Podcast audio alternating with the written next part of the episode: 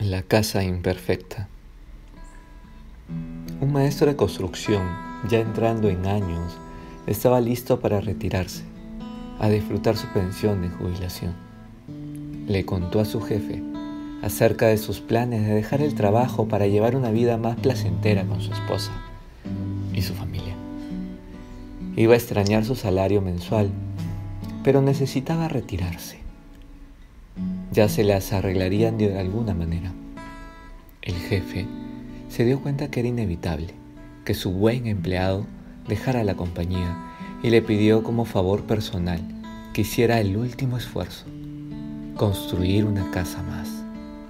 El hombre accedió y comenzó su trabajo, pero se veía a las claras que no estaba poniendo el corazón en lo que hacía.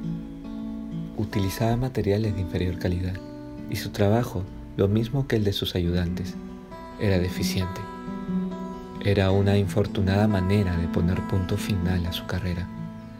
Cuando el albañil terminó el trabajo, el jefe fue a inspeccionar la casa y le expidió las llaves de la puerta principal. Esta es tu casa, querido amigo, dijo el jefe. Es un regalo para ti.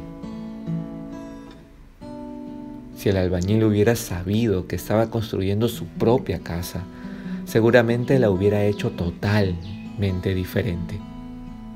Ahora tendría que vivir en la casa imperfecta que había construido. ¿Qué te dice esta reflexión?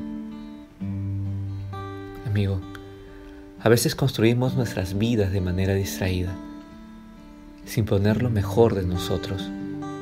La rutina nos envuelve y pasamos por encima de las cosas día a día. Muchas veces hacemos el esfuerzo mínimo o no prestamos la atención necesaria.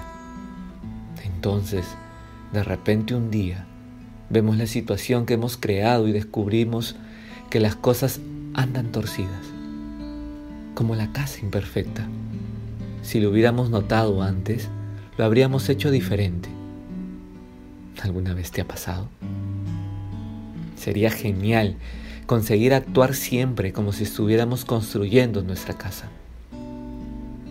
La vida es como un proyecto de hágalo usted mismo. Tu vida ahora es el resultado de tus actitudes y elecciones del pasado. Podemos hacer reformas y restaurar nuestra casa. Tu vida de mañana será el resultado de tus actitudes y elecciones de hoy. No podemos cambiar el pasado, pero podemos aprender de él y construir en nuestro presente un mejor futuro.